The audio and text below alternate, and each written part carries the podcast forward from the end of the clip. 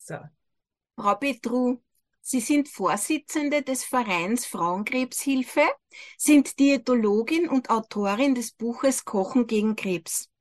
Vielen herzlichen Dank, dass Sie sich für das heutige Interview Zeit genommen haben. Ich sage danke für die Einladung, dass ich Gelegenheit habe, sozusagen mein Wissen äh, weiter zu verbreiten, wenn Sie so wollen. Danke. Sehr gerne. Vielen herzlichen Dank. Frau Petru, Ernährung ist ein sehr großes und wichtiges Thema für alle. Aber ganz besonders wichtig ist es für Erkrankte. Was soll denn gesunde Ernährung beinhalten?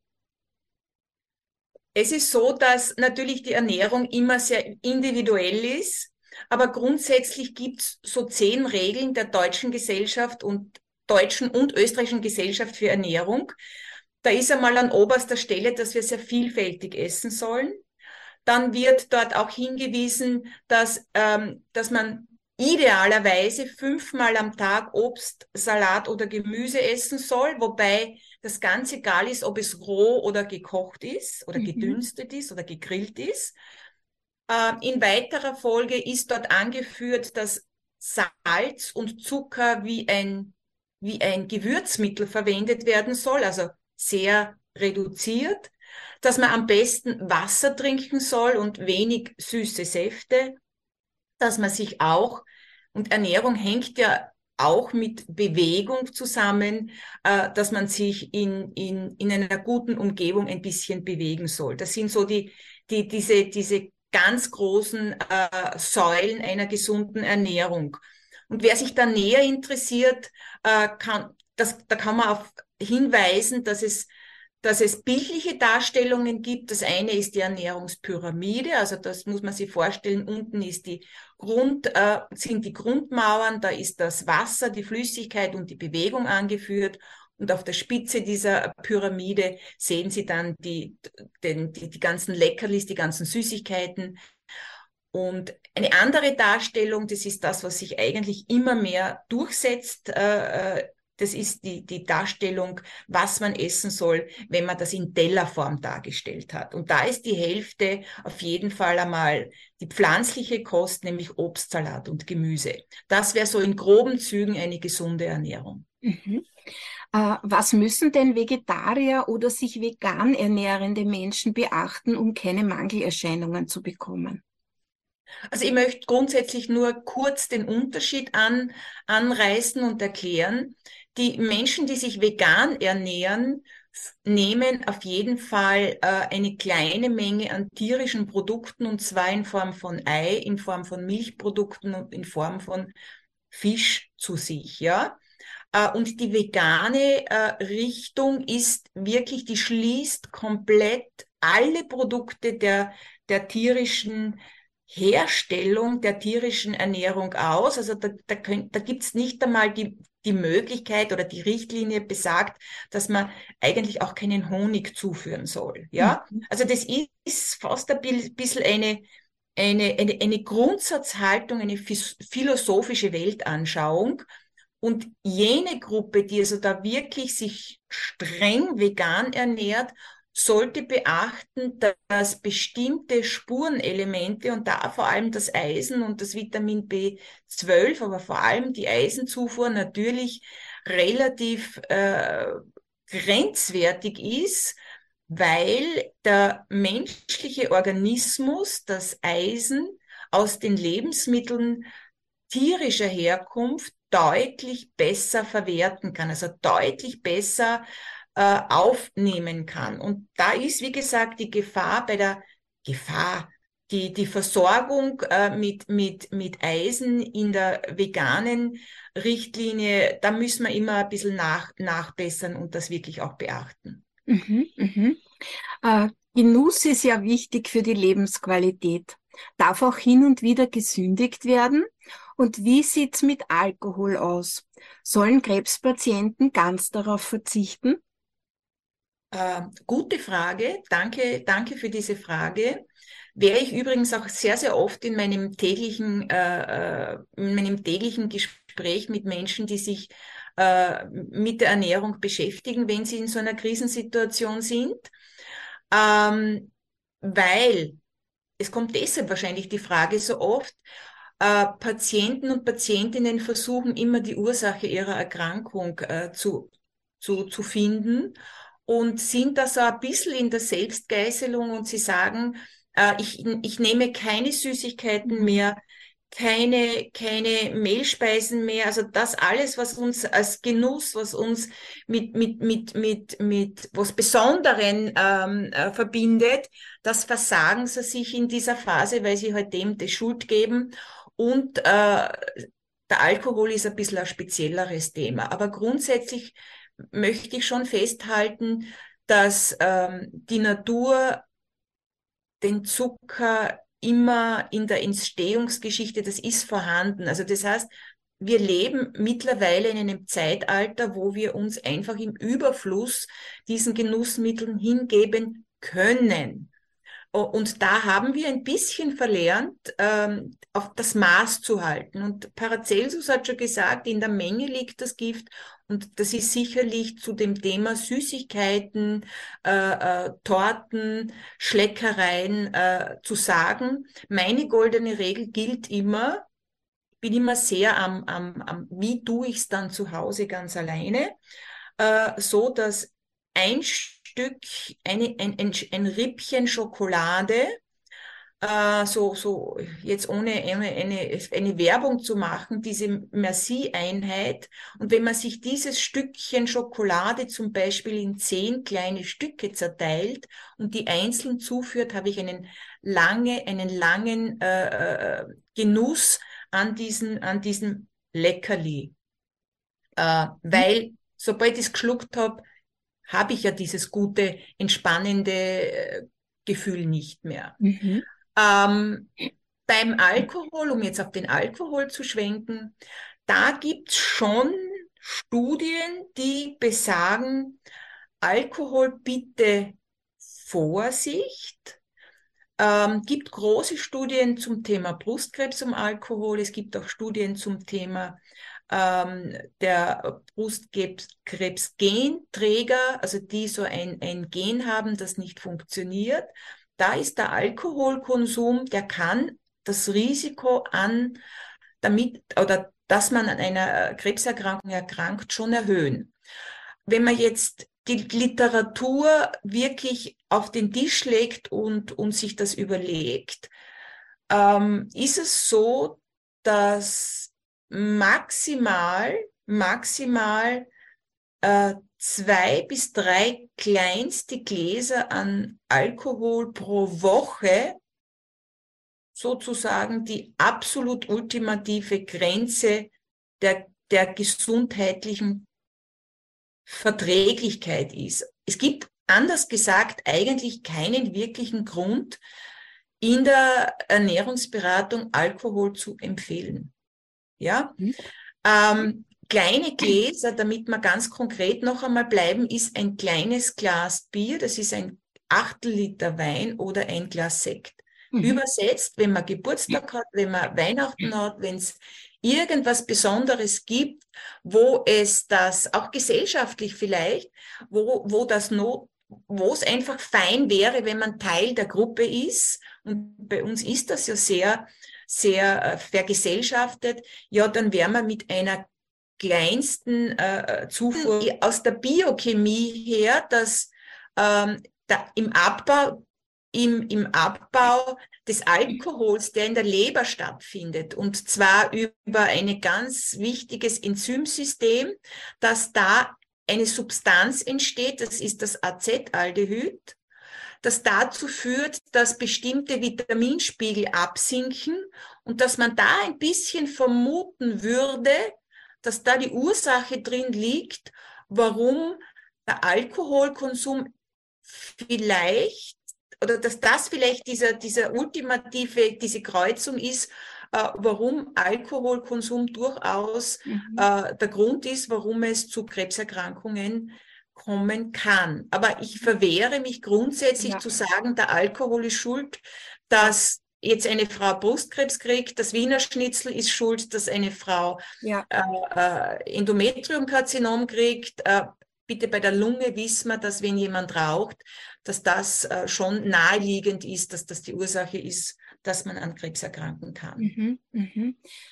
Äh, welche Vitamine sind für den Körper besonders wichtig und in welcher Form können sie denn vom Körper am besten aufgenommen werden?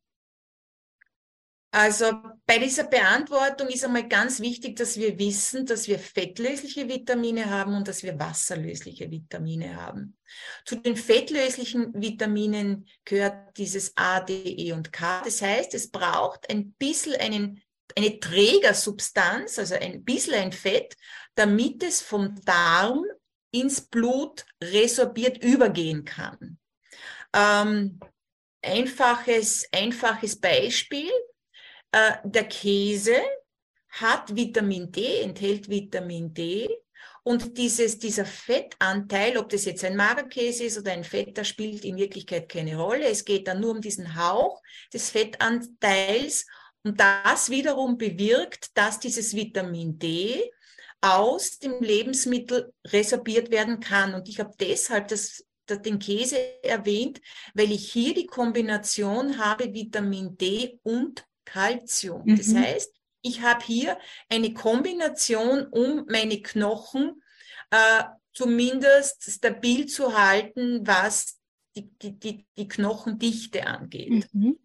Ähm, die andere Gruppe und Vitamin D und Brustkrebs, also da gibt's auch schon ganz, ganz äh, gute Studien, Datenlagen, also unser Vitamin D-Haushalt, der ist wirklich ein ganz, ein ganz ein wichtiger. Und Gott sei Dank ist es über die Jahre wirklich auch ein bisschen in den Fokus der, der, ja, eines, eines guten ärztlichen Beratungsgespräches gekommen. Es wird, es wird praktisch bei jedem darauf hingewiesen, bitte schau mal, dass Sie ordentlich Vitamin C, äh, Vitamin D zuführen. Allerdings äh, nicht nur die Zufuhr, Vitamin Ds, äh, also sprich über das Essen oder auch über irgendwelche Tropfen, äh, äh, kann, kann unseren Knochen äh, besser machen, sondern auch bitte der Aufenthalt draußen im Freien, nämlich über die UV-Lichteinstrahlung. Mhm. Sprich, ähm, unsere Haut ist in der Lage, Vitamin D zu produzieren. Mhm. Ähm, Gehen wir jetzt zu den anderen Vitaminen über. Das sind die wasserlöslichen Vitamine. Das ist alles, was mit Vitamin C zu tun hat. Das ist sozusagen das, das wichtigste Vitamin. Das ist ein Vitamin, das, das äh, immunologisch hoch, hoch schützend ist. Und wenn wir jetzt schauen, wo ist ein Vitamin C drinnen, das ist natürlich, wissen wir eh alle, äh, im Obst, Salat, Gemüse. Und da haben wir diesen, diese Trägersubstanz der, der, der, der, des Wassers. Mhm. Also ein Apfel, der ein Vitamin C enthält, kann einfach ganz gut resorbiert werden. Würden wir ein Vitamin C über ein Pulver oder über ein, eine, eine, eine Pille, also sprich ein Nahrungsergänzungsmittel zuführen, äh, hätten wir diese, diese automatische Verknüpfung nicht. Äh, und damit auch in der Resorption würde einfach viel verloren gehen. Ja? Mhm. Mhm. Sprich, unsere beste Zufuhr von diesen Vitaminen, äh, da müssen wir einfach wissen, fettlösliche Vitamine, wasserlösliche Vitamine. Ja. Und ja? gibt es auch ein zu viel an Vitaminen, dass man sagt, alles, was zu viel ist, kann das mhm. auch schaden? Ja, natürlich. Wir wissen heute, wenn ich hochdosiert Vitamin C zuführe, da kann ich einen Durchfall kriegen. Mhm. Hochdosiert Vitamin D kann zu Nierensteinen führen. Mhm. Äh, bei den fettlöslichen Vitaminen habe ich das Problem, dass fettlösliche Vitamine zu hoch zugeführt durchaus in der Leber äh, gespeichert werden können. Mhm. mhm. Also dieses, dieses, dieses, dieses Maß ähm, ist ist durchaus immer wieder zu reflektiert zuzuführen. Ja. Warum, warum sprechen wir über dieses Thema? Weil die, die, die, der Zuwachs der, der, der, des Vertriebes an Nahrungsergänzungsmitteln ja. natürlich zunimmt. Wir alle haben furchtbar viel zu tun. Wir sind, äh, Essen geht nebenbei. Äh, das sehen wir ja nicht nur auf der Straße, sondern es, wir leben in einer unglaublichen Geschwindigkeit äh, reflektieren vielleicht oder sind zu wenig darauf bedacht, jetzt diese, diese Empfehlung mit diesem fünfmal am Tag Obst, Salat, Gemüse zuzuführen. Das heißt, um mein Gewissen zu beruhigen, kaufe ich mir Vitaminbillen. Mhm. Dass diese Vitaminbillen aber vielleicht ein zu viel bedeuten können, im Einzelfall bitte, ähm, da braucht bräuchte es ab und zu wirklich, dass man, dass man sich hinsetzt und wirklich mal reflektiert, bin ich wirklich unterversorgt? Ist das wirklich sinnvoll? Braucht es mhm. diese Korrektur mhm. über die Pille oder über die Pille, ich spreche Vitamintablette, oder wäre es simpler, dass ich, dass ich einfach ja, einen Apfel einstecke? Deshalb Apfel, weil ich wirklich auch plädiere, dass wir uns auf unsere hiesigen Produkte ja. unserer Bauern ein bisschen, ja, dass wir ein bisschen stolz drauf sind, was in unserem Land äh, äh, eigentlich wächst, ja. ja. Ja. Und, und damit eigentlich eine gute Grundversorgung hätten, mhm. wenn wir da ein bisschen sorgsamer wären. Ja. Ganz wichtig, denke ich, ist äh, diese Botschaft äh, rauszusenden, dass auch wenn man Nahrungsergänzungsmittel zu sich nimmt, dass man das unbedingt mit dem behandelnden Arzt bespricht, was man zu sich nimmt, weil viele Patientinnen glauben, äh, wenn ich was Pflanzliches mache oder wenn ich mir eben Nahrungsmittel, äh, Ergänzungsmittel kaufe, dann, dann, dann passt das schon, dann tue ich mir was Gutes und vergessen dabei, äh, mit dem Arzt zu besprechen, was da noch zusätzlich eingenommen wird. Wie ist denn das bei Therapien zum Beispiel, wenn Therapien gerade erfolgen?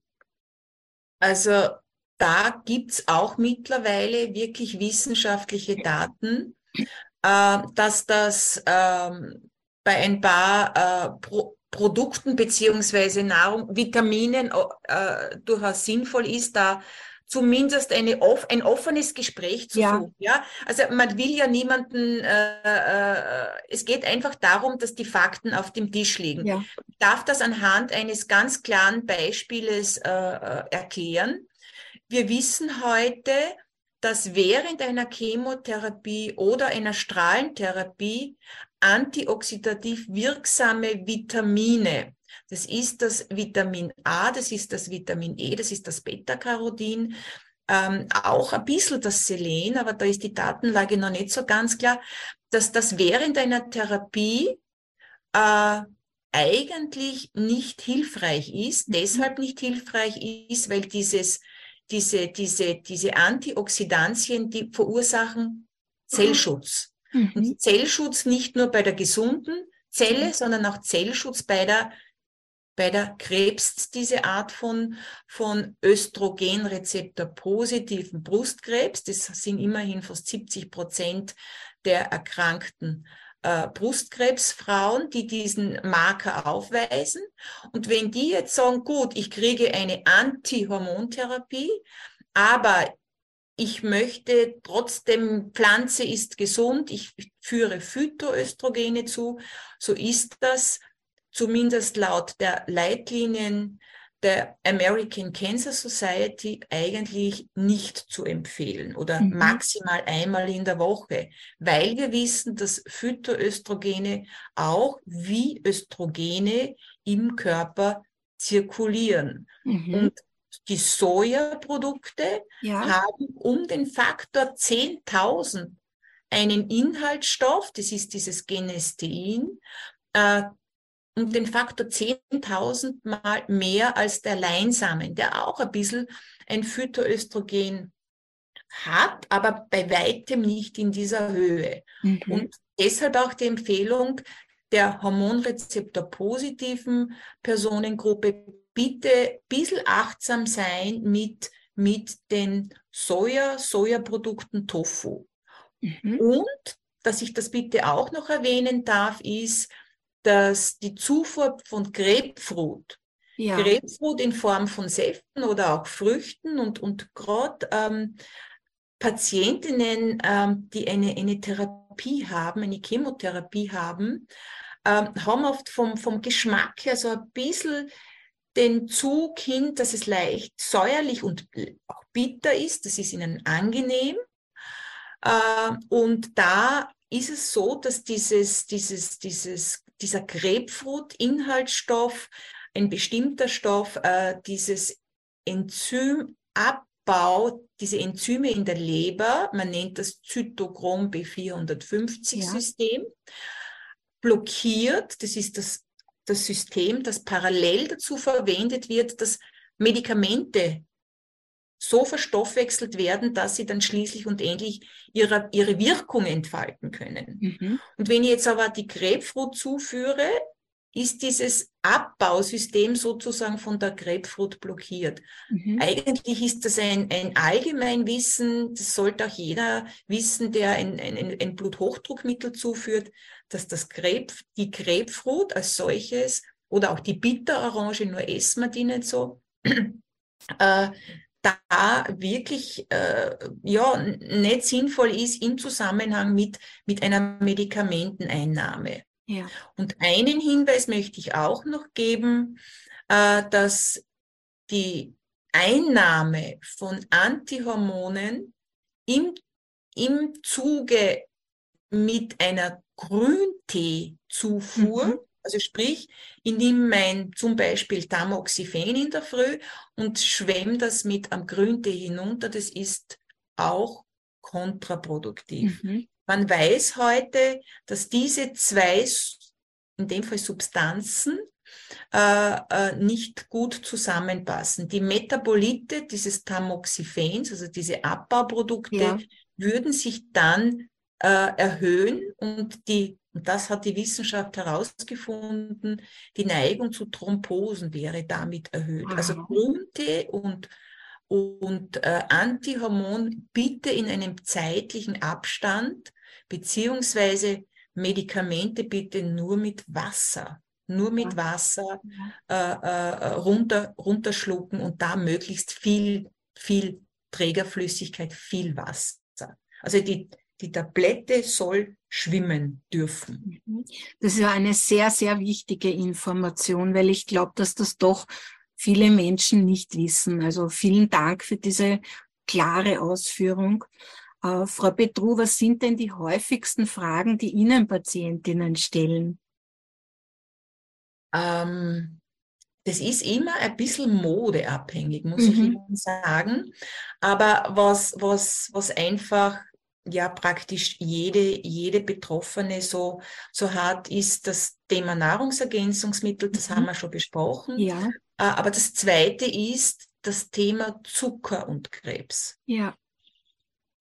Äh, da möchte ich vielleicht ganz kurz darauf hinweisen, dass grundsätzlich die Feststellung, dass sich Krebszellen von Zucker ernähren, dass das grundsätzlich korrekt ist. Also der Glukosestoffwechsel äh, und, und eine Krebszelle, das, das, das ist einfach so, ja.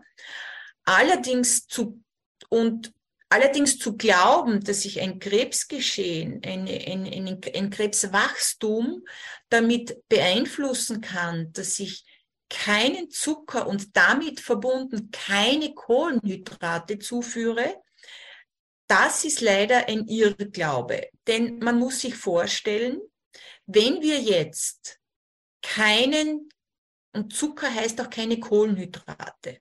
Keine Kohlenhydrate bedeutet kein keine Semmeln, keine, kein, kein Brot, ähm, keine Beilagen, also Reis, Nudeln, Knödel, äh, was es da auch immer gibt. Und ich würde einen Menschen nur von Eiweiß, also sprich Fleisch, Fisch, Eier und was es da alles so für Produkte gibt und mit Fett, also sprich mit, mit, mit Öl, mit Butter, mit, mit, mit Avocado und dann noch mit Gemüse ernähren dann würde der Mensch einmal Gewicht verlieren. Ja, mhm. das nehmen wir mal in Kauf. Aber wenn wir jetzt eine Blutanalyse machen würden, würde der Mensch der sich äh, sozusagen ohne Kohlenhydrate ernährt, trotzdem einen Spiegel an Blutzucker zwischen 70 und 110 aufweisen. Mhm. Sprich, der Mensch, der vital ist, also der lebt, hat immer einen Blutzuckerspiegel, so er nicht Diabetiker ist, zwischen 70 und 110.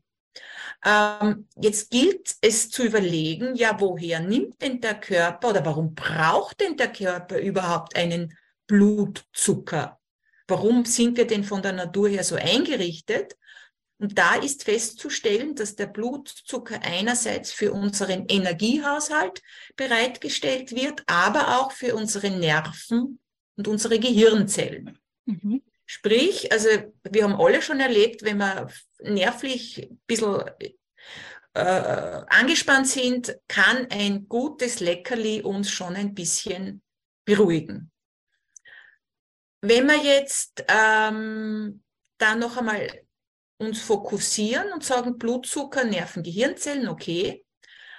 Sprich, der Körper ist in der Lage, über Muskel, sprich über Eiweiß und über Fett, Fettzellen, die ja auch eingelagert werden vom Körper, wenn kein Kohlenhydrat, kein Zucker zugeführt wird, das selber herzustellen. Mhm. Das heißt, sich kohlenhydrat- und zuckerfrei zu ernähren, ist zwar grundsätzlich möglich, aber das, das Ziel, dass ich keinen Zucker in meinem Körper habe und damit die Krebszelle nicht ernähre, das funktioniert über das normale Essen, über, über den Mund, über die Verdauung nicht. Mhm.